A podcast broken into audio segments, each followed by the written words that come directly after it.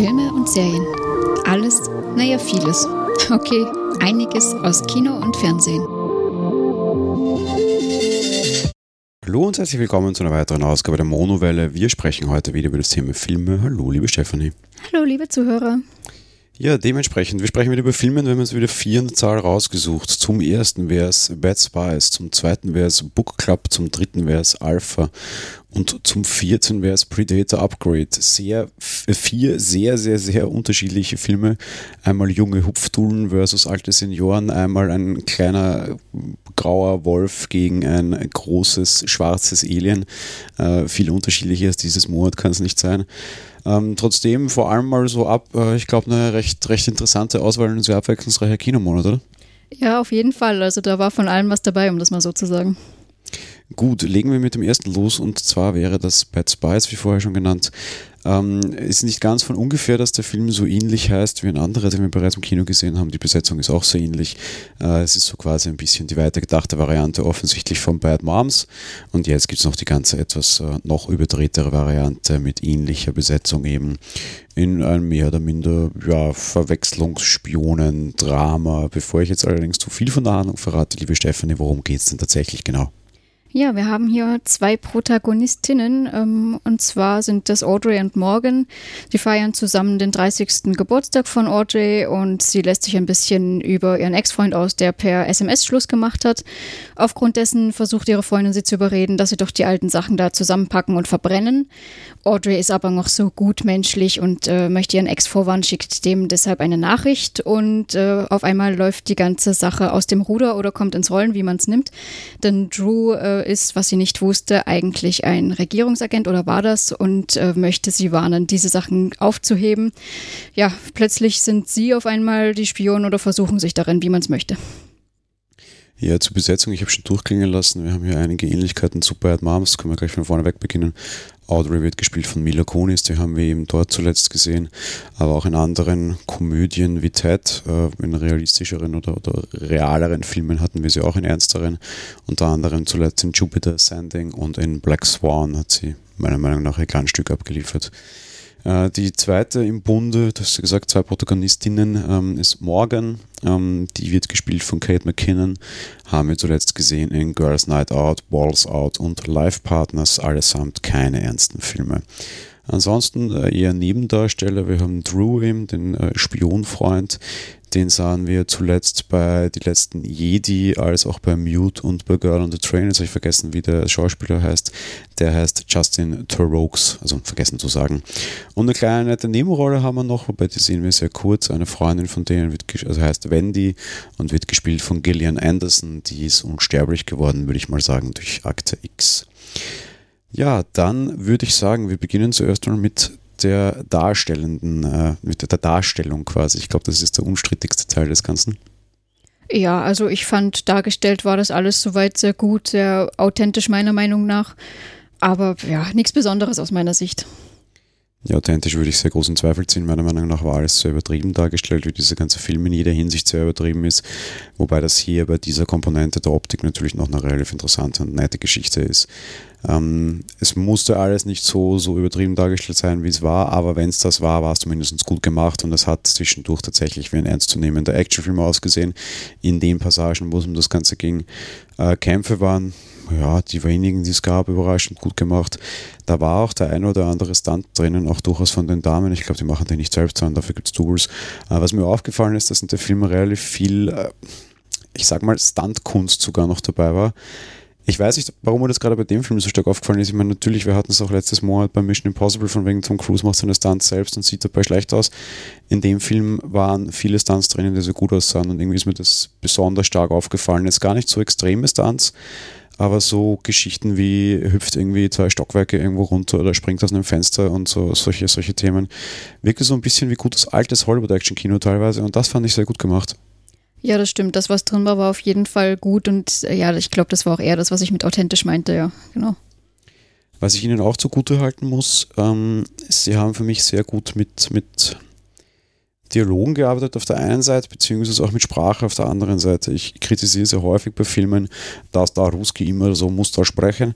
Das haben wir hier auch, aber irgendwie wirkt es mir hier nicht so cheesy oder sonst irgendwas, weil die zum Beispiel, der sprach halt dann zum Beispiel mit russischem Akzent irgendwo in Prag, okay, eigentlich wäre das ein Tschecher, aber das ist jetzt nochmal geschenkt, ja, aber halt mit offensichtlich östlichem Akzent, aber zum Beispiel der ist nicht unbedingt grammatikalisch falsch. Das mag jetzt komisch klingen, aber das ist in anderen Filmen so und da finde ich es immer als Verarsche. In dem Film fand ich es es muss es auch nicht sein, dass die mit Akzent sprechen, weil das tut Mila Kunis als Armee auch nicht für mich in der deutschen Fassung, aber made be, das Thema haben wir schon sehr häufig diskutiert. In dem Fall fand ich es aber zumindest nicht erniedrigend und eigentlich waren die, die Dialoge auch gut choreografiert quasi und eigentlich gar nicht schlecht geschrieben. Ja, da schließe ich mich an. Also es ist vor allen Dingen eben immer auffällig, dass es nur dieses Osteuropäische betrifft. Aber wie du auch schon sagst, wenn es wenigstens grammatikalisch richtig ist und nicht so äh, auf der spricht absichtlich falsch, dann ist es auf jeden Fall sehr viel besser, ja. Damit würde ich zur schauspielerischen Leistung kommen. Und ähm, da kann ich dem Film zu 40 Prozent nichts vorwerfen.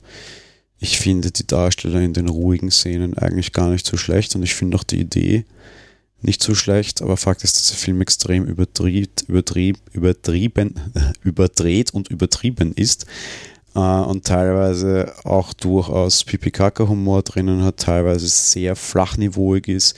Es ist weniger schlimm als in Bad Moms, so viel kann ich sagen, aber es ist für mich einfach immer noch zu viel und es ist vor allem gerade in dem Stil äh, fürchterlich unnötig, während ich Bad Moms irgendwie noch zugute halten muss, dass ich glaube, dass wenn mal irgendwie eine Horde von Müttern um den Block zieht und endlich ihre kleinen Kinder los ist und sich mal irgendwie fürchterlich betrinkt und dann vielleicht auch die ein oder andere das Niveau ein bisschen sinken mag, das kann ich dem Ganzen ein bisschen glauben. Während ich auf der Verfolgung vor irgendwelchen russischen Mafiosi bin, sehe ich allerdings keinen Grund, übertrieben hupftulig zu sein und irgendwie äh, auf sehr viel Pipikaka-Humor zurückzugreifen, weil es da eben die Ausrede der Party und des Alkohols und Co. nicht gibt und darum funktioniert der Humor für mich überhaupt nicht.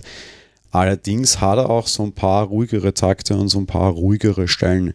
Und die fand ich überraschend charmant. Das geht vor allem Richtung Ende zu, dann in die Richtung für mich. Also ich muss sagen, ich fand es hier durchaus alles soweit okay.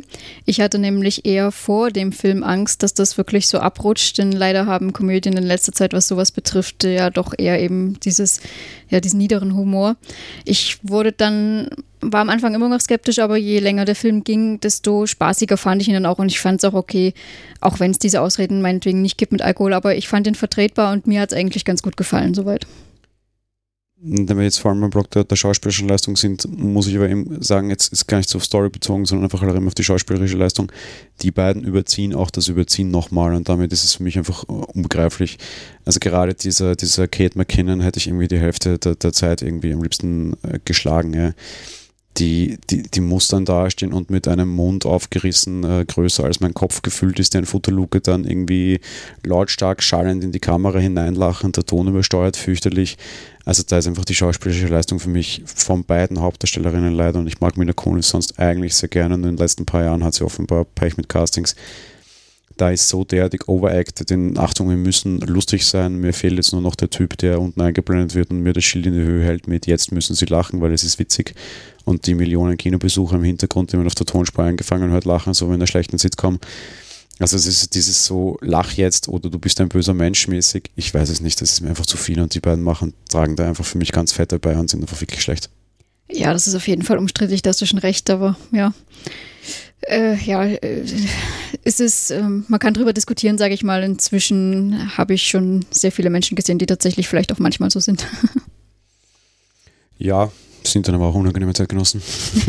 Natürlich, die man nicht freiwillig gegen Geld anschauen muss. Ja, sei es drum. Ähm, Gesamtfilm, also so, so, so generelle allgemeine Manöverkritik.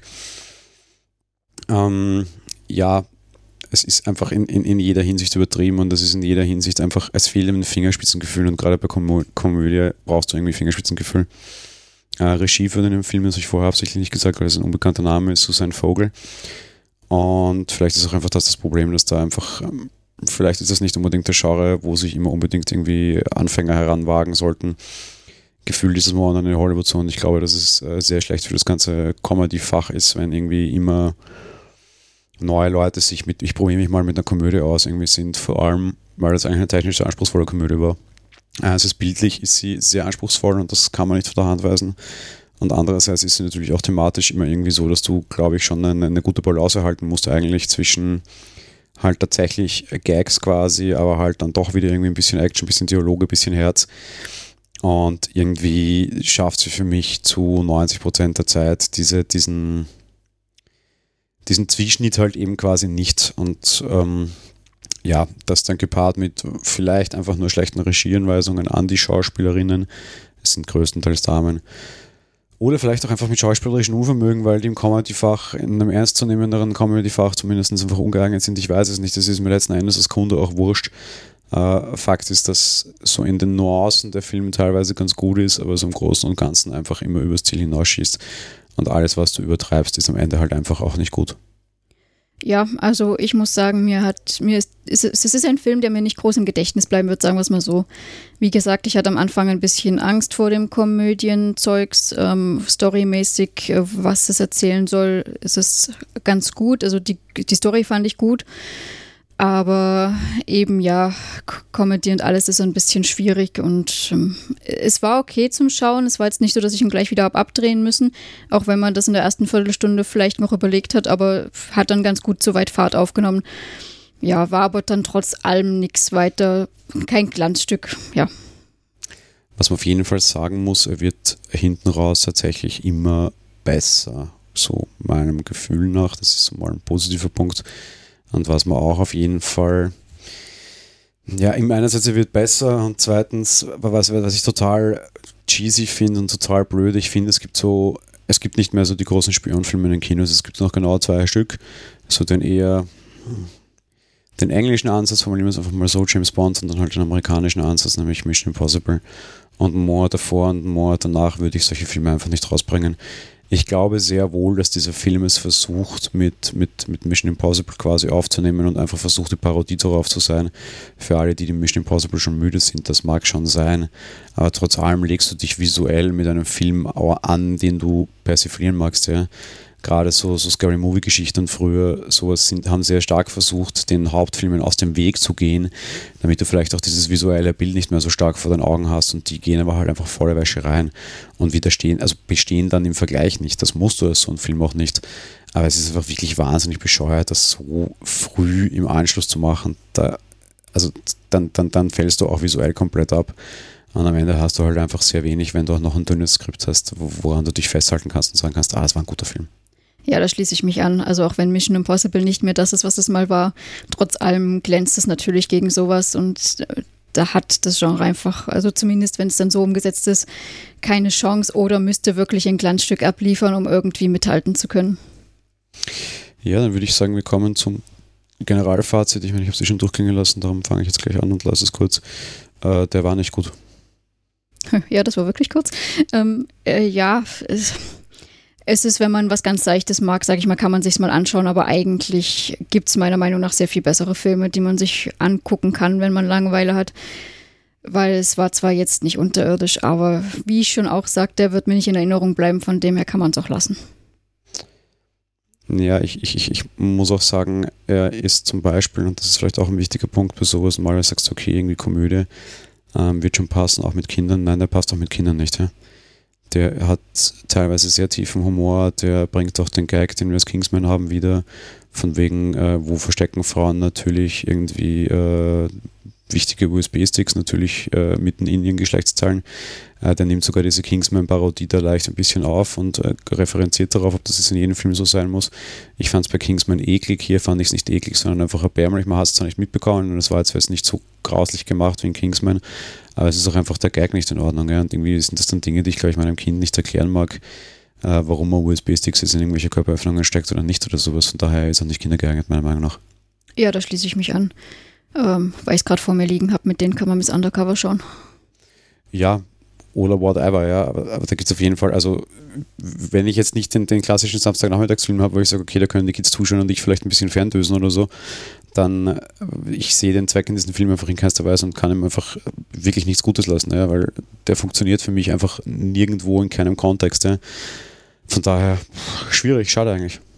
Ja, schade auf jeden Fall, weil eben storymäßig hätte was hergegeben. Dann kommen wir zum nächsten Film, als da wäre Book Club, auch wieder eine Komödie, diesmal aber mit etwas älteren Darstellerinnen. Liebe Stefanie, worum geht's?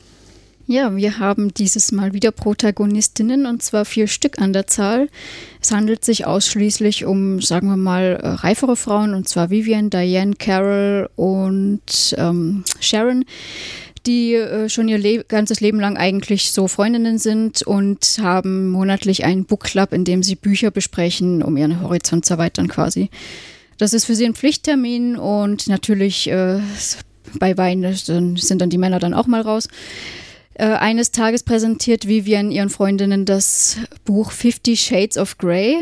Ähm, ja, das ist, glaube ich, jedem ein Begriff. Und während die anderen drei sich noch zieren, ob sie es jetzt lesen, ähm, verändert dieses Buch doch dann alles und äh, auf einmal finden sich alle irgendwie mehr oder minder freiwillig in irgendwelchen Romanzen oder anderen amorösen Verwicklungen verstrickt. Ja, beginnen wir oder gehen wir weiter mit der Besetzung. Ähm, Regie führt Bill Holderman, der ist als Regisseur bisher eher unbekannt, war allerdings bei einigen Dingen als Produzent tätig, zuletzt bei die Lincoln-Verschwörung. Wir haben in der Rolle als Vivian Jane Fonda, die war zuletzt in Vater und Töchter zu sehen. Diane wird gespielt von Diane Keaton, die kennen wir als wahrscheinlich die bekannteste Schauspielerin der ganzen Geschichte zuletzt in Hampseed und alle Jahre wieder. Wir haben Carol, wird gespielt von Marin Steenbergen, kennen wir zuletzt aus Discovery und Katie Says Goodbye. Und wir haben Sharon, wird gespielt von Candice Bergen, die ähm, die Liebe zu Besuch und Regeln spielen keine Rolle zuletzt gespielt hat. Beginnen wir hier mal zur Ausnahme mit der schauspielerischen Leistung, weil technisch, ja, werden wir danach noch kurz machen, aber da gibt es nicht so viel. Also schauspielerisch fand ich die alle vier super. Also die haben mir echt sehr, sehr gut gefallen. Die spielen ihre Rollen wirklich klasse. Was anderes kann ich dazu nicht sagen. Also Prädikat sehr gut, meiner Meinung nach. Der Film lebt einfach aus durch jede Menge Herz, durch jede Menge Charme und da sind wir auch bei dem, was einfach schauspielerische Schauspieler können müssen, nämlich sie müssen diesen Charme transportieren können. Und hier haben wir einfach vier in die Jahre gekommene Damen über ganz unterschiedliche Situationen. Die eine, die von ihrer Familie quasi zum alten Eisen ernannt wird, die andere, die nicht alt werden kann und sich dauernd irgendwie junge Liebhaber suchen muss und noch irgendwie hübsche spritzen lassen muss.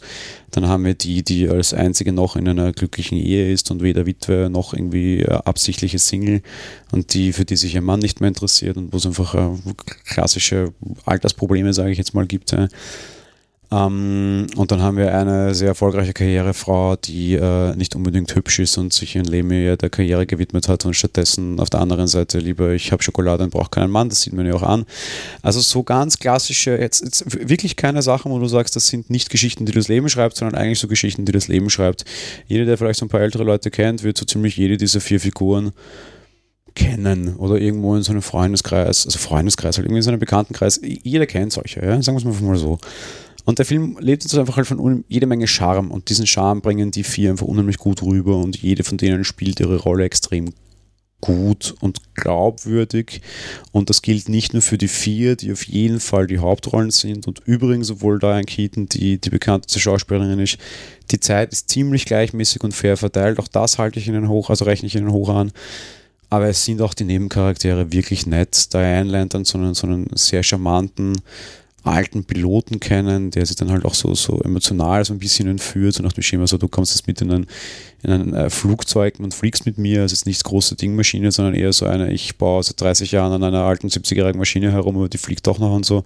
Und das ist einfach alles unheimlich charmant, mit unheimlich viel Augenzwinkern auch.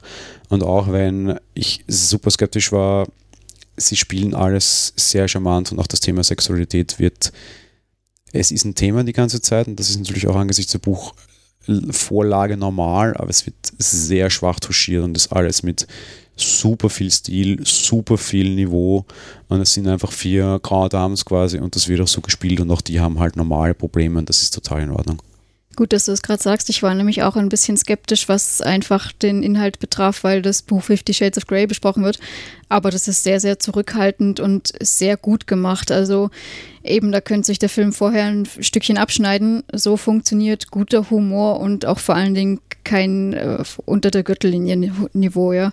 Also das ist wirklich Spitzenklasse hier geregelt und gelöst. Wobei man schon sagen muss, du hast schon die ein oder andere cheesy Geschichte drinnen, die, die, die, wo ich mir echt immer dachte, so, oh, oh, ja, das könnte jetzt sehr schief gehen.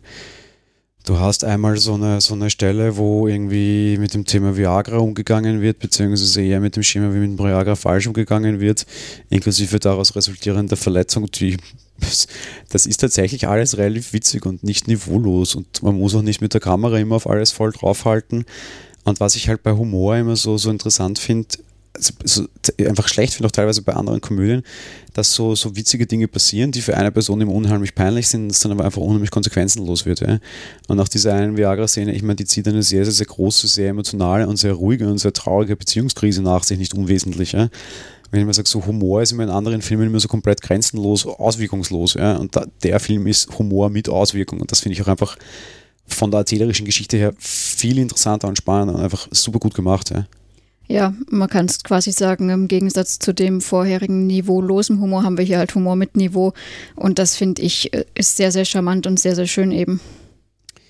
Dann kommen wir zur technischen Umsetzung und da halte ich mich, fange ich wieder an und fange wieder sehr kurz ähm, gibt es nichts zu sagen. Ja. Es sind schöne Drehorte und es gibt halt ein paar Aufnahmen in der Luft, die sind richtig schön gemacht. Aber grundsätzlich, der Film lebt durch so eine Schauspieler, der legt keinerlei Wert auf Technik. Das heißt nicht, dass er was falsch macht. Es ist vernünftig geschnitten, es ist vernünftig Kameragefühl, es ist vernünftig ausgeleuchtet. Es ist relativ schlecht geschminkt und es ist ziemlich schlecht synchronisiert. Aber so alles in allem total in Ordnung. Luftaufnahmen sind dabei, die sind sehr schön, die sind sauber, auf die haben sie offenbar sehr Wert gelegt. Irgendwie so mit Grand Canyon und Co. Also alles toll gemacht ist in Ordnung, aber von dem lebt der Film nicht. Darum ist es mir auch wurscht. Aber das, was da war, war okay. Ja, schließe mich an, war alles soweit okay und eben hier wirklich mal voll der Fokus auf die Schauspieler und das fand ich auch zur Abwechslung wieder mal sehr schön. Ja, dann würde ich sagen, wir können auch schon zum kompletten Fazit übergehen. Fang du mal an. Ja, also aus meiner Sicht eine klare Empfehlung. Ist wirklich super zum Schauen, ist eine ähm, zwar mit Niveau eine Komödie, aber jetzt auch nicht so, dass man irgendwie sich groß äh, anstrengen müsste, um irgendwas zu verstehen natürlich, sondern kann man super als Unterhaltung schauen. Also da auf jeden Fall ähm, ganz klar, schaut ihn euch an, der war wirklich sehr, sehr lustig. Ich bin ein, ein, ein großer Fan von, äh, wie formulieren wir das jetzt? Von Komödien, in denen alte Frauen vorkommen. Und sie werden ja hier auch als alte Frauen dargestellt, also darf man das ruhig so, so darstellen. Sie nennen sich auch selbst so. Ja. Und ich habe dir so als Beispiel davor genannt, du kanntest Bayern nicht und wir haben Bayern noch gesehen, ähm, Grasgeflüster und Calendar Girls. Und für mich war der Film so von der Logik her in diese Richtung. Und jetzt so gesehen muss ich sagen, nein, ist er nicht. Ja, weil Grasgeflüster war sehr englisch, sehr britisch oder halt sehr, sehr, sehr schottisch oder was auch immer. Ähm, und Calendar Girls war immer so mit der berühmten Träne im Knopfloch und hat damit sehr stark gespielt, weil es halt um Tod und Krebs und Co. und Charity und alles ging. Und was dieser Film nicht hat und was ihn für mich dadurch schlechter macht als die anderen beiden und was mir sehr fehlt und ich dem Film quasi, wenn mir zuhören würde, davon als Kritik mitgeben mag, ist, dass natürlich die ganze Zeit so eine gewisse emotionale Fallhöhe meiner Meinung nach fehlt. Du hast du diese, diese, dieses extrem niederschmetternde psychologische Ereignis nicht. Beim, beim einen Fall ist es halt ein Tod, äh, und ein, ein, ein, sehr dreckiger Tod quasi und wo man charity-mäßig was dagegen machen will und beim anderen Fall ist es halt auch irgendwie ein Tod, der den Zuschauer nicht berührt, aber dass dann eine alte Lady quasi bedroht ist, aus dem Haus rauszufliegen, weil sie kein Geld mehr hat und halt dann eben Drogen anbaut und das ganze Dorf hier hilft und hinwegsieht und sowas. Aber da ist immer so eine, so eine sehr emotionale Komponente dabei und die fehlt im Film für mich komplett. Es sind alles so ganz liebe Geschichten. Es erinnert mich aber eher so von der Ecke in Richtung so weiß ich was, Valentine's Day oder sowas, wo halt irgendwie auch so, so damals dann irgendwie zwölf Liebesgeschichten von zwölf äh, sehr bekannten Schauspielern irgendwie zusammenliefen. Und hier sind es halt vier sehr einzelne, sehr nette Episoden, alle mit einer anderen Aussage. Die Aussage ist auch sehr okay. Aber mir fehlt so, so, so dieser eine zentrale emotionale Punkt. Der, der, zentrale Punkt ist so dieses, wir haben alle Probleme und das ist halt eine Alltagskomödie. Das ist schon in Ordnung und das muss jetzt nicht schlecht sein, aber ich muss gestehen, ich, die anderen äh, berühren mich emotional mehr. Ähm, gerade bei gerade bei Calendar Girls steckte bei mir, glaube ich, die Träne teilweise nicht nur im Knopfloch, den fand ich teilweise auch sehr ergreifend. Und diese ergreifende Ebene fehlt ihm einfach. Der ist in, in puncto Humor durchaus immer so, eine, so einen leichten Schritt niedriger. Der ist aber auch Punkt emotionale Ergreifung für mich immer einen kleinen Schritt niedriger. Trotz allem eine sehr gute Komödie mit sehr guten Schauspielern, darauf kommt es an. Und vielleicht ist er gerade auch deswegen, aber wahrscheinlich wird er erfolgreicher sein als die anderen, weil er einfach wahrscheinlich Alltagsprobleme beschreibt. Das heißt jetzt aber nicht, dass man 60 sein muss oder 55 oder 50, um den Film zu sehen und ihn, ihn, gut zu finden, sondern da kannst du auch so wie wir mit 30 reingehen und kannst durchaus dich, dich gut amüsieren. Ja. Äh, auch der allerdings wieder und das auch anders als Calendar Girls, ähm, definitiv meiner Meinung nach nicht kindergeeignet, weil du dann schon relativ viel sexuelle Aufklärung betrieben haben solltest und vielleicht auch äh, bereit sein solltest, deinem Kind zu erklären, dass äh, Sexualität äh, nicht nur zu Kindern führt, sondern auch als Spaß geschieht und äh, jedes Tierchen hier sein Pläsierchen hat und Spaß beim Sex äh, anders ausschauen kann für jeden und äh, dass es da unterschiedliche Vorlieben und komische Dinge gibt. Eben Dinge, über die ja Fifty Shades of Grey auch geht. Ja, schließe ich mich voll an, da muss man nichts weiter zu sagen. Für Kinder, wie schon vorgesprochen, nur wenn sie schon aufgeklärt sind. Emotionale Fallhöhe für dich ein Thema? Ähm, ja, ich wollte dir erst widersprechen, dass da keine Emotionalität so richtig drin ist, ähm, weil was, wenn nicht die Liebe, äh, ist dann noch emotionaler, aber die Ergriffenheit, also das, äh, dieses emotionale Thema, das, was einer greift, ist natürlich ähm, bei Liebe jetzt nicht so hoch, wie wenn es um Tod geht. Ja, und vor allem Tod und Liebe, darin ging es nämlich auch, ne? Mm, naja, gerade bei diesem Hanfzeugs, da ging es nicht mehr um Liebe, da ging es wirklich nur um den Tod. Und, da ging es um Tod und Existenz, ja. Ja, eben. Aber ähm, ja, was, womit du vollkommen recht hast und weshalb ich da jetzt auch nicht mehr keinen Einspruch mehr erhoben habe, ist im Endeffekt, dass diese Ergriffenheit natürlich bei den anderen stärker greift, weil hier ist es mit der Emotionalität bei der Liebe natürlich schon da. Ich meine, die eine, die halt allein ist, weil der, weil der Mann sie verlassen hat und die Kinder sich halt da Sorgen machen, okay. Ähm, und bei der anderen, die halt eine Jugendliebe wiederfindet oder wieder trifft. Ja, Jugendliebe, aber von vor Jahren. Also es ist schon immer was Emotionales dabei, dass die Leute sich doch auf einmal wenden, obwohl sie eigentlich meinen, sie sind unabhängig. Aber diese Ergriffenheit ist natürlich nicht so da, das stimmt schon. Nee, nee, also das will ich auch nicht sagen, falls das jetzt falsch rüberkommt, Entschuldigung. Ich sag, das meine ich, was ich mit Fallhöhe meinte. Also es ist schon emotional, aber es ist halt einfach eben alles so, so eine Etage smoother und leichter, was auch mal okay ist, ja. Ja, man muss ja nicht immer Richtig. schwer ergriffen sein, genau. Nee, nee, also aber es ist es fällt mir auf, dass mich die anderen einfach mehr berührt haben, sagen wir es mal so. Ja, deswegen, also da schließe ich mich an auf jeden Fall, ja. Gut, dann würde ich sagen, wir gehen zu einem mich anderen, mich sehr berührenden Film. Äh, und zwar Alpha. Ähm, ja, ein Mann, ein Hund, ein Wolf, ein was auch immer. Liebe Stefanie, worum geht's? ja, ähm, ich sag's gleich von weg, ähm, dass das von den vier Filmen, die wir ausgesucht haben, meine Top-Empfehlung des Monats. Und zwar handelt es sich äh, um 20.000 Jahre vor unserer Zeit. Also sagen wir mal so, ja, was, was war das denn? Steinzeit? Ist, ist egal. Jedenfalls ähm, ein altes Volk, äh, wo der junge Keda zum ersten Mal mit den Männern seines Stamms auf die Jagd gehen soll. Er soll sich als Mann behaupten. Sein, Anf äh, sein Vater ist auch der Anführer dieses Stamms. Ähm, sie betreiben im Endeffekt eine Jagd und äh, wollen gerade eine Herde Büffel in den Abgrund jagen weil das natürlich eine große Bedrohung ist. Und eines der Tiere attackiert Keda allerdings und stößt ihn ebenfalls hinunter. Er selbst bleibt auf einem Felsvorsprung liegen, wird dort aber nicht mehr gesehen und äh, dementsprechend ähm, verlassen die Männer ihn, weil sie natürlich denken, er ist tot und äh, selbst wenn er noch lebt, verloren ist, weil das eine ziemlich hohe Schlucht war. Ähm, ja, Kada ist allerdings nicht tot, sondern ähm, schafft es da irgendwie runter und trifft währenddessen auf einen Wolf, den er Alpha nennt, und um den handelt es sich hier im Endeffekt auch mit, um diese beiden. Ja, und man kann ja dann sagen, die beiden äh, werden Freunde und machen sich auf den Weg nach Hause. Das ist so der Story Arc und dazwischen geschehen ihnen halt viele Dinge und ob sie es dann schaffen oder nicht, äh, das dürfte dann euch selbst ansehen, weil wir spoilern hier ja nicht. Ja, was die Besetzung betrifft, wir haben in der Regie Albert Hughes offensichtlich alleine. Die Hughes-Brüder sind an für sich relativ bekannt, die haben The Book of Eli und das Leben, äh, das Spiel des Lebens gemacht. Wir haben als Keder in der Hauptrolle Cody Smith McPhee, der war bei Kidman Apocalypse und Planet der Affen Revolution, also Revolution stimmt schon zu sehen da ja ein, ein, ein Shooting Kinder- oder Jugendstar, würde ich jetzt mal fast sagen. Die Schamanin wird gespielt von Leonore Varela, die war in Blade 2 und Captive zu sehen. Wir haben Xi, wird gespielt von Chance Halton, war in Mission Impossible Rogue Nation und James Bond Skyfall. Und wir haben Ro, der wird gespielt, Ro, die Ro, die wird gespielt von Natasja Malte, kennen wir aus Gegen den Sturm und diversesten schlechten Uwe Boll-Filmen wie Blood Rain, diverseste Varianten und Alone in the Dark 2. Jetzt habe ich hier einen Haufen Schauspieler aufgestellt, äh, geführt und der Film hat auch sehr viele Schauspieler. Fakt ist aber, einer zählt Und das ist ähm, im Endeffekt Keda, also eben der junge Cody Smith McPhee. Und eine zweite, für mich die wahre Hauptrolle dieses Films ist äh, der Wolf, der nicht näher beziffert ist. Und eigentlich vor allem die, die allergrößte und wichtigste Rolle in diesem Film hat der eine Mann, der nie zu sehen ist, nämlich Albert Hughes der Regisseur, der natürlich vor allem aus dieses, diese Dinge in Szene setzen muss. Ich tue mir jetzt schwer mit, was wir anfangen. Ich würde jetzt aber sagen, wir beginnen bei der schauspielerischen Leistung tatsächlich, weil das der Teil ist, der für mich diesen Film auch zum zweitbesten in der Liste macht. Für mich war der beste bisher Book Club, weil ich diesen Humor einfach mag. Ja, also schauspielerische Leistung, äh, wie schon gesagt, es geht eigentlich um den Keder. Die anderen sind äh, irrelevant, weil wir zu 90 Prozent ihn sehen. Und er macht seine Rolle, seine Sache verdammt gut.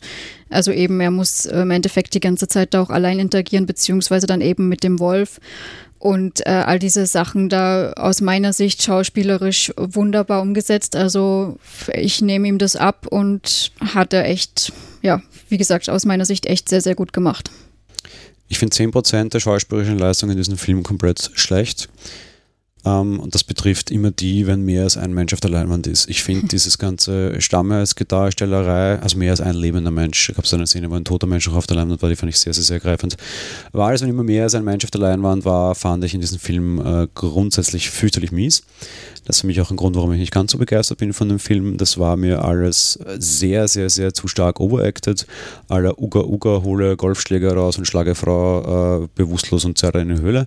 Das ist mir alles äh, viel zu sehr, wie du dir solche Filme vorstellen magst und wie sie wahrscheinlich nicht waren und was auch immer. Es ist mir alles zu plakativ und zu übertrieben und zu, zu cheesy und zu blöd und äh, ja, nein, ist egal, äh, nicht meins. Ähm, Vorteil ist, und das geht in dem Film überhaupt nicht, wäre der Anfang, wo sie noch zu mehr waren, mehr gewesen, wäre es mir zu blöd gewesen. Das Einzige, den ich relativ vernünftig äh, akzeptiert habe, war die, die Schamanin quasi. Aber auch da, nicht nur, wenn sie meistens alleine ein Bild waren, irgendwelche Beschwörungszauber gemacht hat. Und einfach da, was ich gesehen habe, hat mir sehr gut gefallen. Äh, immer wenn mehr als ein Mensch auf der Leinwand war, bleibe ich dabei, fand ich es wirklich schlecht. Der Vorteil ist allerdings, äh, 90% dieses Films ist nur ein Mensch auf der Leinwand mit einem äh, Tier. Und wie die beiden harmoniert haben miteinander, war rührend. Und, und rührend ist noch untertrieben. Ähm, der Film rührt einen zu Tränen und das aber auch wegen der schauspielerischen Leistung und nicht deshalb, weil er sie dauernd in sehr verzwickte Situationen wirft. Das tut er nämlich gar nicht, sondern einfach, weil es einfach sehr emotionale Passagen sind. Und ich glaube, gerade am Ende werden äh, viele, ich wusste leider, was der Twist sein wird, weil ich es vorher gelesen hatte, nicht, dass ich ihn ableiten konnte.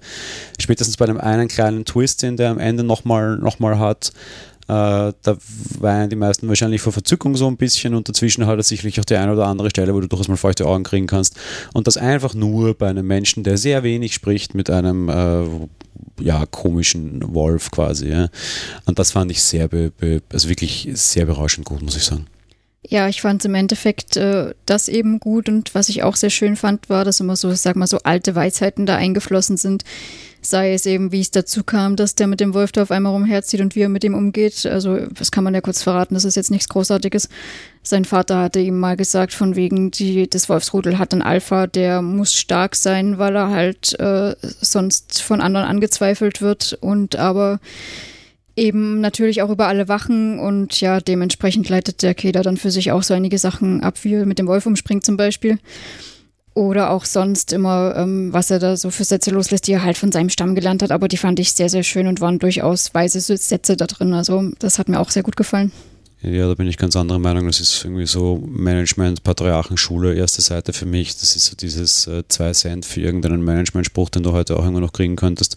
Allerdings dann nur von den äh, nicht so gemochten Wirtschaftskapitänen, die halt glauben, sie müssen was bringen. Im Endeffekt hätte es auch so ein bisschen äh, Deep State und starker State von Trump sein können. Äh, mir war das alles zu, zu äh, klingt jetzt blöd, mich, mich erinnerte sehr an, an heutzutage sehr stark bediente Machtrhetorik. Ich fand das alles, also ja, irgendwie so Philosophie für zwei Cent. Das hat mich einfach überhaupt, also eigentlich hat es mich eher abgeschreckt und selbst wenn, da, da war jetzt nichts dabei, was du nicht schon drei Milliarden Mal gehört hast. Und irgendwie einfach nur das zum tausendsten Mal Tode reiten von Klischees waren. Natürlich kannst du es auch als, als eine gewisse Persiflage nehmen, weil wenn du jetzt sagst, naja, äh, das hätten auch Trump-Sprüche sein können. Naja, das kommt nicht von ungefähr. Ich meine, böse Zungen könnten jetzt behaupten, Trump ist auch nicht viel anderes als ein weniger behaarter Steinzeitmensch. Also von daher schon okay. Das war eher so, dass ich teilweise lachen musste, weil ich mir dachte, mhm, Uga Uga, Trump äh, machen Bunga Bunga, also obwohl das jetzt für ein anderer Staatspräsident, aber so die Ecke ist ungefähr die gleiche. Fand ich recht charmant, war mir aber auch alles zu, nee, muss nicht sein. Deshalb eben dies, ne, auch das emotionale, also dieses, dieses, dieses Weisheiten-Ding war nichts für mich. Ja gut, da kann man halt zweigeteilter Meinung sein. Absolut. Und ich muss allerdings auch sagen, mir hat das auch mit dem Stamm, auch wenn das da nur 10% Schauspielerei war, auch mit dem Stamm nicht gestört, weil ich sehe das nicht so mit Uga Uga und auch nicht so das, was du vorhin dargestellt hast. Im Gegenteil, das war aus meiner Sicht eben alles ganz gut dargestellt und wir wissen ja auch nicht, wie es früher war, also von dem her. Kommen wir zur technischen Darstellung und da fange ich gleich mit Kritik an. Richter, Rachter, Machter, Dachter. Und jetzt bist du dran. Und ich erkläre nachher gleich, warum was ich meinte. Das ist relativ einfach. Es ist hauptsächlich auf Indianisch oder was für eine Sprache auch immer, würde ich mal so sagen, dass das die Kritik ist. Es ist eine, diese Stammesmitglieder reden in einer Sprache, die kein Mensch auf dieser Welt, glaube ich, versteht. Vielleicht doch und ich muss es zurückziehen und vielleicht ist es doch Portugiesisch, weil das verstehe ich nicht oder reicht schon Italienisch, obwohl das Nachbarland ist und ich verstehe es nicht. Keine Ahnung. Aber Fakt ist, die reden für mich immer in einer Sprache, für die ich immer einen Untertitel brauche. Warum? ist doch wurscht. Ich meine, wenn ich einen englischen Film sehe, sprechen die auch Deutsch miteinander. Das trägt dem, dem, dem Eindruck nicht bei, es geht mir eher nur fürchterlich auf den Keks und das fand ich super blöd. Okay, ich bin da ganz anderer Meinung. Für mich trägt das zur Emotionalität bei, muss ich gestehen. Ähm, ist das mal, ich denke mal, es wird irgendeine ja, indianische stimmt. Sprache Wenn ich gewesen lesen sein. muss, ist das meistens emotionaler als Filme, aber dann nehme ich ein Buch und schaue keinen Film. Nein, also weil eben diese altertümliche, ja, ist egal. Ähm, wir wollten zur technischen Umsetzung und ich muss sagen, er glänzt einfach. Es nee, sind nee, nee, wir sind bei einem Sprachthema, bleib schon dabei.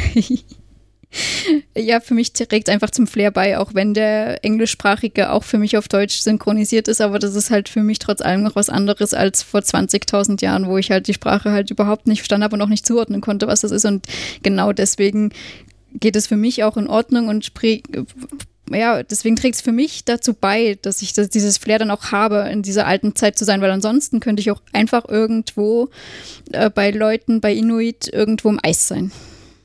Okay, verstehe ich nicht. äh, weil Inuit-Sprache würde ich auch nicht verstehen. Ich, ich erkenne da keinen Unterschied und äh, wurscht. Aber was mich jetzt da sehr stark interessieren würde, liegt macht Menge für dich dann einen Unterschied? Wäre das jetzt irgendwie wie Babel meinetwegen gewesen oder sowas? Also einfach drei Stunden lang Stammesquatsch und die hätten nur so gesprochen und du hättest drei Stunden mitlesen müssen. Wäre es dann immer noch so von wegen, ah, trägt für mich zur Stimmung bei oder wäre es dann too much? Ja, ich denke mal, dann wäre es schon too much gewesen, aber dadurch, dass das hier in diesem Fall nicht so ist, äh, finde ich es okay und es, es äh, lebt ja auch eben eher von, von anderen Sachen. Gut, dann kommen wir zu anderen Sachen. Optisch fand ich den Film sensationell. Das Viech war genial, die Darstellung war genial, die Kameraführung war genial und die einfach Naturaufnahmen, die sie eingefangen haben, war genial. Uh, unterm Strich finde ich es ähm, ein bisschen unter dem Niveau von Revenant, das vor allem sehr stark für das gelobt wurde. Mich erinnert dieser ganze Film sehr stark an Revenant und wie ich ihn in Relation zu Revenant sehe, werde ich dann nachher noch im kompletten Fazit sagen. Filmisch genial gemacht, finde ich. Ja, schließe mich an. Also wirklich eindrucksvolle Aufnahmen, egal ob jetzt von der Natur, die natürlich äh, wunderschön ist, dem Wolf oder ja, es war wahnsinnig schön gemacht und sehr eindrucksvoll. Also allein, wenn man schon die Bilder gesehen hat und die Kamerafahrt einfach da über diese schneebedeckten Hänge ging und so, also schon allein das war, war wunderschön. Gleich wie Revenant hat er teilweise nicht unerhebliche Probleme mit Beleuchtung, aber weil er genauso wie Revenant versucht, hier sehr schwierige Beleuchtungssituationen mitzunehmen, von der blauen Stunde hinweg bis in Dämmerung in beide Richtungen und so weiter und so fort. Ähm, das geht nicht immer gut. Wahrscheinlich bräuchtest du dann irgendwie für die eine Szene noch fünf verschiedene, Dreh also fünf zusätzliche Drehtage kann man sich nicht leisten oder will man sich nicht leisten. Made B Beleuchtungsprobleme hat er meiner Meinung nach auch genauso wie Revenant. Gut, das sind wieder die Sachen, wofür ich jetzt weniger das Auge habe oder wo ich drauf schaue, muss ich sagen. Von dem her war es für mich zumindest perfekt. Wer eine Allergie gegen Lensflares hat, darf den Film übrigens auch nicht sehen. Das ist dieses Ding, wenn sich quasi die Sonne auf der Kamera spiegelt und dieses komische, diesen komischen Ding macht, das, wofür man J.J. Abrams so gerne auf die, auf die Schaufel nimmt. Äh, ja, die, der, der eine Huge-Brüder hat offenbar auch bei der J.J. Abrams Filmschule gelernt, Lensflares gibt es auch ordentliche. Dadurch, dass aber so viel mit gleißendem Sonnenlicht gearbeitet wird, finde ich es okay. Mich stört das auch nicht. Ich mag auch J.J. Abrams ganz gerne, auch von der filmischen Ausdruck quasi, den er hat, aber einfach nur dazu gesagt, äh, das ist einfach alles, hier wird mit Licht gearbeitet und zwar so offensichtlich, dass du es sogar mit einem Lensflare zeigen musst, ist halt auch so. Ja, da bin ich ganz dabei dir. Das stört mich jetzt auch nicht. Und eben, wir haben zum einen die Sonne, zum anderen eben auch sehr viel Schnee. Das ist jetzt kein Spoiler oder irgendwas. Und da spiegelt sich dann nun mal auch. Also ja, passt alles. Damit kommen wir zum Fazit und ich mache es wieder sehr kurz. Ich möchte das in Zukunft auch versuchen zu üben. Ähm, ich fand ähm, ähm, wie, wie, ähm, Revenant fand ich optisch sehr schön, er ging mir allerdings fürchterlich um Keks, aber ich diese ganze Revenge und, und Rache-Schmarren nicht sehen wollte. Ein Mensch alleine, der irgendwie auf Rache durch schöne Landschaften zieht und nichts darüber spricht. Drei Stunden lang war mir einfach zu viel ein äh, Steinzeitmensch, der eineinhalb Stunden, weil das ist die Spielzeit dieses Films, durch eine sehr schön beleuchtete Landschaft und sehr viel Eis marschiert und als Motivation nicht die große Rache und den Blutdurst hat, sondern eher ich möchte nach Hause und dabei von einem kleinen Wauzi begleitet wird, der halt noch ein böser Wolf war und mir auf der Nebenbei-Seite so gezeigt werden soll, wie quasi der Wolf gezähmt wurde und zum Hund wurde und einfach eine, eine sehr schöne Coming-Home-Geschichte und einfach emotional immer die positive Seite und nicht die negative Seite. Über eineinhalb Stunden hat für mich mich funktioniert. Wäre er länger gewesen, heißt das sicher nicht. Ich fand das sehr emotional, ich fand das sehr schön. Für Revenant gab es Milliarden Oscars, Alpha geht im Kino leider unter. So ist das, wenn man keine dicken Namen hat, finde ich total schade. Äh, nicht, dass ich Leo seinen Oscar nicht vergönnt hätte, dann hat er sich schon lange verdient gehabt, aber nicht für diesen Film, meine Meinung. Äh, Alpha für mich die, die, die weitaus bessere Variante dieser Richtung und ich war höchst positiv überrascht. Ich wollte den Film ja unbedingt sehen, habe den dir auch quasi angezerrt. Ähm, ich bin sehr froh darüber, dass das so war. Äh, war dann aber auch genug. Ja? Also ich brauche jetzt nicht Alpha 2 und ich brauche jetzt gar nichts. Das war ein One-Shot quasi, der für mich funktioniert hat, auf genau die Länge, in der er dargestellt wurde. Das ist alles okay. Mehr muss es auch nicht sein, aber das waren einfach anderthalb sehr schöne, schöne und unterhaltsame Stunden. Sollte man vielleicht nicht schauen, wenn man sich gerade eine Komödie erwartet, aber da hat man heute eh schon zwei. Ja, also mein Kurzfazit direkt nach dem Sehen war auch, sie sahen die Zähmung des Wolfs und das hast du auch gerade so schön gesagt, eben äh, wie, er zum, wie er dann zum Hund wurde. Nein, ich fand es auch sehr schön und äh, muss, schließe mich da total an, also sehr viel besser als Revenant, meiner Meinung nach. Ähm, ich fand ihn in allen Sachen besser als Revenant, Länge, spielisch, spielfilmerisch, äh, also ja, völlig komplett besser, meiner Meinung nach ohne dass ich ein Fazit tätigen möchte im Vorfeld, aber wir hatten heute schon lustige Filme, wir hatten ergreifende Filme und jetzt geht es zu absoluten Trash. Wir kommen zu Predator Upgrade. Liebe Stephanie, wenn es denn um, um was geht, worum geht's? Ja, wir haben den Scharfschützen äh, Quinn, der den Absturz eines Raumschiffs beobachtet und dabei sein ganzes Team an einen Predator verliert. Ähm, er sendet daraufhin ein paar diese Teile der Alien-Technologie an seinen Sohn, also eigentlich an ein Postfach und dieses Postfach wurde dann nicht mehr bezahlt, deswegen kommt der Postbote und bringt es halt nach Hause zu dem zehnjährigen Sohn Rory. Ähm, dieser ist ein Autist und äh, spielt sich ein bisschen mit dem Zeug rum. Also er denkt, das ist Spielzeug, muss man jetzt auch dazu sagen, ja. Und äh, wie er damit spielt, ermöglicht es er, erst quasi den äh, Predators ähm, wieder auf der Erde zu landen. Und während wir in einem Forschungslabor einen Predator haben, der aufwacht und wieder ausbricht, landen dann aber viel ein, landet ein viel größerer Predator, der natürlich die anderen mal zum einen äh, ja, in den Himmel schickt und aber auch eine große Bedrohung für die Menschheit jetzt darstellt. Und ja, denn er hat Upgrades. Ja, Predator-Geschichte kennen wir schon grundsätzlich angeordnet im Alien-Universum. Das ist jetzt eben wieder eine, eine, eine rebootete Variante. Es ist überhaupt nicht notwendig, die anderen zu kennen. Es kommt halt ein großes böses Alien und wir müssen gegen dieses große böse Alien kämpfen. Ähm, und jetzt, damit es äh, nicht zu so langweilig wird, wir sind in einer neuen Zeit, wieder halt geupgradet und da man sich seiner Cheesiness selbst bewusst ist, nimmt man diesen Titel auch in den Namen hinein. Kommen wir zur Besetzung und zur Umsetzung. Regie führt Shane Black, den kennen wir zum Beispiel von The Nice Guys, ist aber eher bekannt als Drehbuchautor zum Beispiel für Iron Man 3 und Last Action Hero.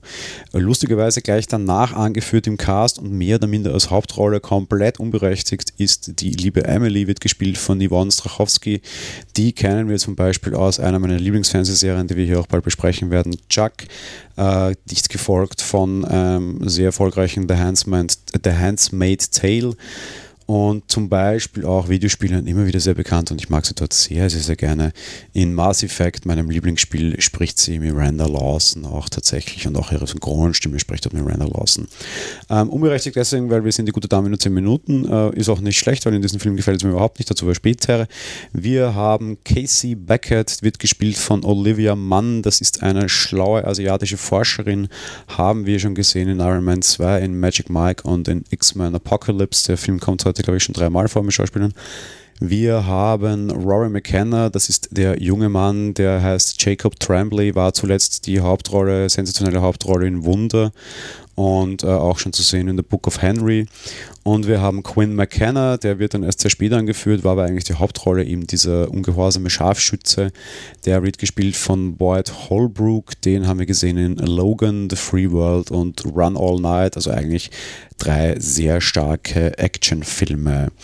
Beginnen wir mal mit dem niedrigsten Teil des ganzen schauspielerische Leistung. Äh, ja, ich tue mir ein bisschen schwer. Also ich fand es jetzt nicht herausragend, wobei ich den Sohn sehr gut fand. Ansonsten fand ich sie, also gerade den Quinn fand ich und die äh, Gefangenen oder was auch immer das war, was da noch mitgespielt hat, fand ich soweit solide, aber herausragend ist mir jetzt nichts im Gedächtnis sonst weitergeblieben.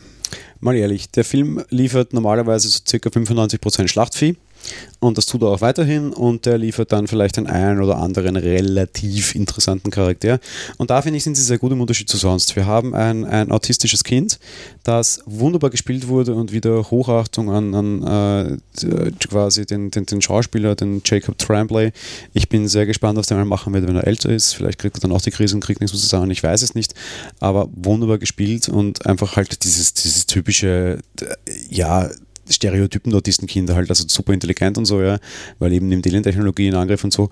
Aber ist mal eine andere Geschichte. Ich fand auch diese, diese asiatische Forscherin eigentlich ganz nett, ziemlich schlagfertig, ziemlich smart, so überraschend modern, ja, weil so irgendwie die Welt wird gerettet von einer asiatischen Frau, so ist es nicht irgendwie so der große, starke Mann, so de facto, ja, weil wir die diesen Predator nicht entschlüsseln könnten, der Scharfschütze nicht töten, irgendwie vielleicht am Ende oder so, ne?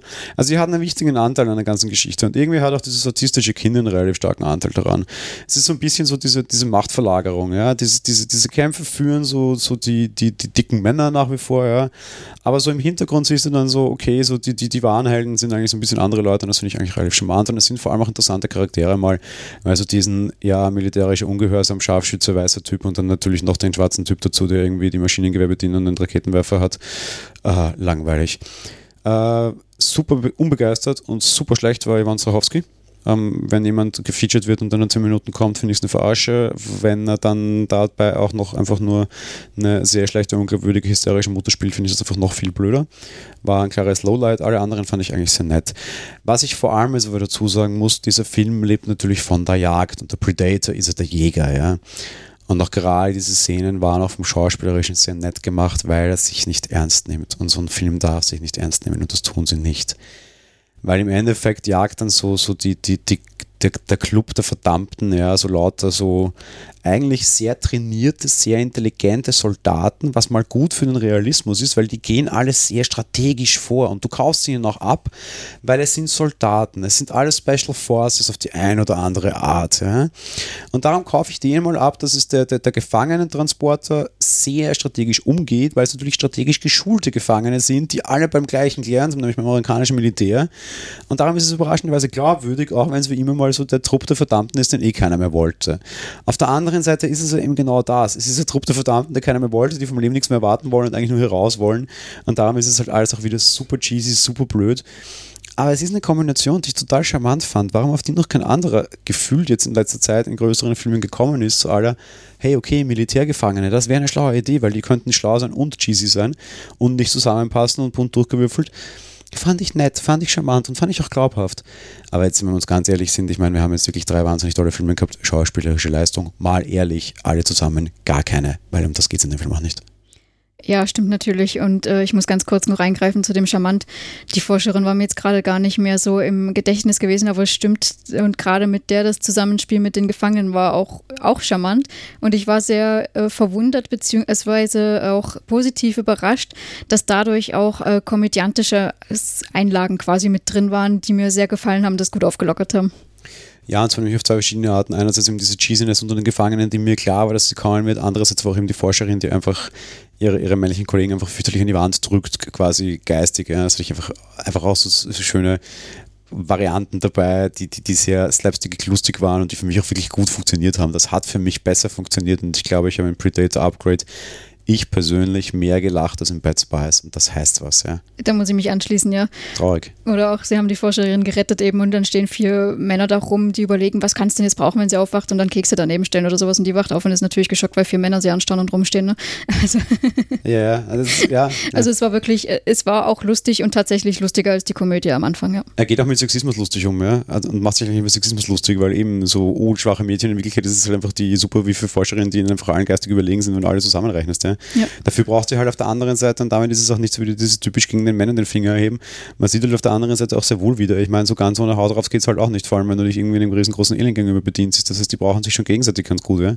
Also hat jeder seinen Platz und es ist jeder okay da drinnen, weil die Forscherin wäre halt sofort erschossen worden und genauso werden die halt irgendwann angerannt, weil es einfach nicht intelligent genug waren quasi. Ja? Also sehr stark Klischee-Reiten, aber auf beide Richtungen offen und eigentlich total gut gemacht. Ja? Ja, also dem schließe ich mich an. Das war auf jeden Fall, auch wenn schauspielerische Leistung eben quasi nicht vorhanden, aber trotz allem natürlich sehr erfrischend. Gut, kommen wir zur Technik. Ich halte es kurz. Ähm, sehr gut gemacht. Probleme mit Dunkelheit, krasse Probleme mit Dunkelheit, sehr, sehr, sehr große Probleme mit Dunkelheit. Aber ansonsten sensationell gemacht. Der Predator sieht super aus, sowohl der normale als auch der abgegradete. Die Waffen sind super toll gemacht und damit meine ich jetzt vor allem nicht, dass dieses so größer, mächtiger, lauter, toller, mehr Bum-Bum, sondern ich meine, und das liebe ich halt im Alien-Universum generell sehr stark und das war hier auch wieder, auch mit sehr viel Liebe zum Detail die Action-Szenen natürlich mörderisch groß, aber es gibt nicht so viele davon. Und das spielt auch einfach mal in einem Labor und du siehst einen Predator am Tisch liegen, wie er seziert werden soll. Und du hast da sehr viel. Da ist Liebe zum Detail sehr wichtig, die er halt auch hat, weil du halt sehr viel Detailsehen auch hast und nicht nur Bum Bum Bang Bang. Und was man ihnen auch lassen muss, und das ist halt immer eine sehr große Sache in solchen Filmen, Predator und Alien-Filme waren immer sehr brutal und sehr blutrünstig Während die Alien-Filme eher so ein bisschen Horror immer bedienen sollen, bedient Predator ja immer eher die rohe Gewalt. Das tut der hier auch. Aber er tut es, finde ich, wie immer noch mit, einer, mit einem nötigen Abstand. Du siehst viel Blut, du siehst viel brechende Genicke zum Beispiel und du siehst sehr viel sehr raue Gewalt, weil dieser Predator auch ein sehr rauer Jäger ist. Was einfach zum Beispiel die zweite oder dritte Mord in diesem Film war, das fand ich dann sehr stylisch Du siehst, wie der Predator einem Soldaten offenbar das Genick bricht. Und die Kamera bleibt nicht voll drauf, sondern du siehst eigentlich eher, wie er diesen Soldaten nimmt, sehr weit gegen eine Glasscheibe, als Glasscheibe wirft. Du siehst aber quasi den vollen Aufprall schon nicht mehr, weil eine Blutspur auf dieser Glasscheibe hinterlässt. Diese Blutspur quasi dunkelt aber diese Sehne gleich ab, sodass du selber gar nicht mehr sehen musst. Du siehst dann nur quasi, wie sehr schnell, nicht so typisch langsam, sondern sehr schnell halt nochmal der Körper runterrutscht und dir wird klar, okay, der hat jetzt quasi dem seinen Kopf wahrscheinlich in diese Scheibe zu trümmern oder ihm das Genick brechen lassen oder was auch immer. Aber Blut in dem Fall sogar als optischer Schutz und nicht als optische Verstärkung, weil du das, was dahinter passierte, dann nicht mehr sahst, äh, war sehr stylisch gemacht. Man kann natürlich sagen, es ist alles zu viel und man hätte noch weniger draufhalten können, die Kritik lasse ich stehen. Man hätte es aber auch jedenfalls deutlich mehr und zu solchen Filmen gehört das nun mal dazu. Darum fand ich das eigentlich sehr gut. Ich fange gleich mit dem letzten an, da schließe ich mich an. Ähm, zum einen, dass es eben da der Gewaltfilm ist und eben nicht so Alien mit äh, ja, Horror, weil da war ich erst skeptisch und wollte ihn schon nicht schauen, aber habe dann eben aufgrund des eher Action- und Gewaltthemas mich dann doch dazu entschieden. Und ja, ähm, finde ich auch gut, dass es nicht immer voll drauf gehalten wird. Es gibt so zwei, drei Szenen, wo ich mir dachte, okay, da hätten, hätte ich jetzt gerne noch weniger gesehen. Aber ähm, grundsätzlich äh, eben, es hätte auch sehr viel schlimmer sein können. Es war soweit in Ordnung. Und auch sonst, was die Technik betrifft, kann ich mich eigentlich nur anschließen. Es war teilweise problematisch mit Dunkel und ja, ansonsten eben diese Detailverliebtheit, die hat auch mir sehr, sehr gut gefallen. So, Moment, wiederhole es nochmal, weil sonst wird das mit mir vorgeworfen. Problematisch mit Dunkel, erklär mal, warum für dich, weil bei mir sagt das sowieso, dass ich es jeden zweiten Film sage, wahrscheinlich stimmt es auch. Ja, ich finde es einfach problematisch, wenn es zu dunkel ist und du dann einfach dich wirklich anstrengen musst, überhaupt irgendwas zu erkennen oder so. Ja, wo war es zu dunkel und was erkennst du nicht? Ach, ich weiß es leider nicht mehr ganz genau einzelheitenmäßig, aber äh, ich weiß nur, teilweise muss ich mich anstrengen, um irgendwas noch zu erkennen und das finde ich dann generell einfach grundsätzlich problematisch. Weil das, wo was dunkel ist, das ist natürlich ja ne, ganz klar, aber es muss schon noch so sein, dass ich als Zuschauer jetzt nicht die Augen zusammenkneifen muss, um noch irgendwie was zu erkennen. Ja, ja das ist das Problem, weil dunkel war es nämlich vor allem am Anfang, wo dieser geupgradete Predator quasi kommt und zu jagen, ja sehr viel rund um diesen Labor draußen in der Nacht. Und das haben sie wahrscheinlich absichtlich gemacht, weil er mit Energiewaffen geschossen wird und diese Energiewaffen im Dunkeln natürlich super schön aufblitzen. Das eigentlich eine sehr schlaue Idee war. Aber was halt einfach nicht funktioniert, ist dunkel, dann gleißendes Licht und dann noch schnelle Bewegungen. Einerseits schnelle Bewegungen, weil diese Energiekugeln fliegen, andererseits schnelle Bewegungen der Darsteller oder halt der Charaktere, weil so ein Predator ist halt nochmal verdammt schnell. Und einfach alles zusammen war halt einfach eine schlechte Idee. Wie später dann geht es eher drinnen im Gebäudekomplex weiter und da funktioniert es dann halt in diesem hellen Neonlicht alles viel besser, sieht aber optisch halt leider auch nicht mehr so toll aus, weil diese neon äh, leuchtenden Energiewaffenkugeln halt nicht mehr so stark durchkommen. Ja, trotzdem ist mir lieber ich erkennen, weil es, es muss jetzt irgendwie optisch der total geile Effekt sein. Ja, ja eben ganz genau. Ja, dann würde ich sagen, Fazit, ich fange mal an. Ja, Predator, wie wir es uns erwartet haben, tatsächlich einen Schritt weiter. Es ist ein stumpfer, komischer Actionfilm mit einem Alien. Ja. Man darf sich jetzt nichts erwarten, das ist kein, kein Herzfilm, das ist kein Schauspielerfilm.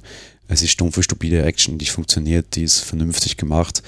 Upgrade war es für mich nicht. Das ist just another Predator-Film. Für sowas war es einfach doch mal wieder Zeit. Kann man machen, muss man nicht. Ja, ähm, bin bei dem letzten Fazit gleich dabei. Kann man machen, muss man nicht. ich habe eh eher erst, wie gesagt, ich war eher erst skeptisch, aber ähm, ja, ist es ein Gewalt-Action-Film und äh, allein dadurch, dass es eben zwischendurch aufgelockert war, fand ich es okay. Ansonsten hätte ich ihn wahrscheinlich gleich ganz von mir geworfen zum Empfehlen quasi jetzt. Aber dadurch war es zumindest auch unterhaltsam. Na, sehr fein. Ich würde sagen, wir haben wieder vier Filme hinter uns gebracht und haben es geschafft. Ähm, ja, bleibt uns nicht viel anderes zu sagen, als uns zu verabschieden. Und äh, ja, wir hören uns in zwei Wochen wieder mit Serien, beziehungsweise in vier Wochen dann wieder mit den nächsten Filmen. Es wartet ein mittelmäßig spannender Kinoherbst auf uns, auf den ich mich allerdings schon sehr freue, weil da das ein oder andere kleine Highlight dabei ist, auf das ich mich freue. Ich wollte gerade sagen, dadurch, dass wir jetzt mehr Auswahl haben für vier Filme, ich glaube, da ist schon das ein oder andere Stück ganz gut dabei, ja. Ja, auf jeden Fall. Bis zum nächsten Mal, würde ich auch sagen. Bis dann. Ciao. Tschüss.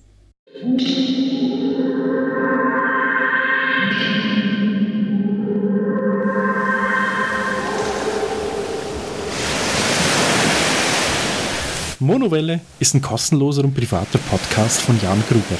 Mehr Informationen dazu findet ihr unter www.monowelle.at. Abonniert den Podcast mit iTunes oder dem Podcatcher eurer Wahl.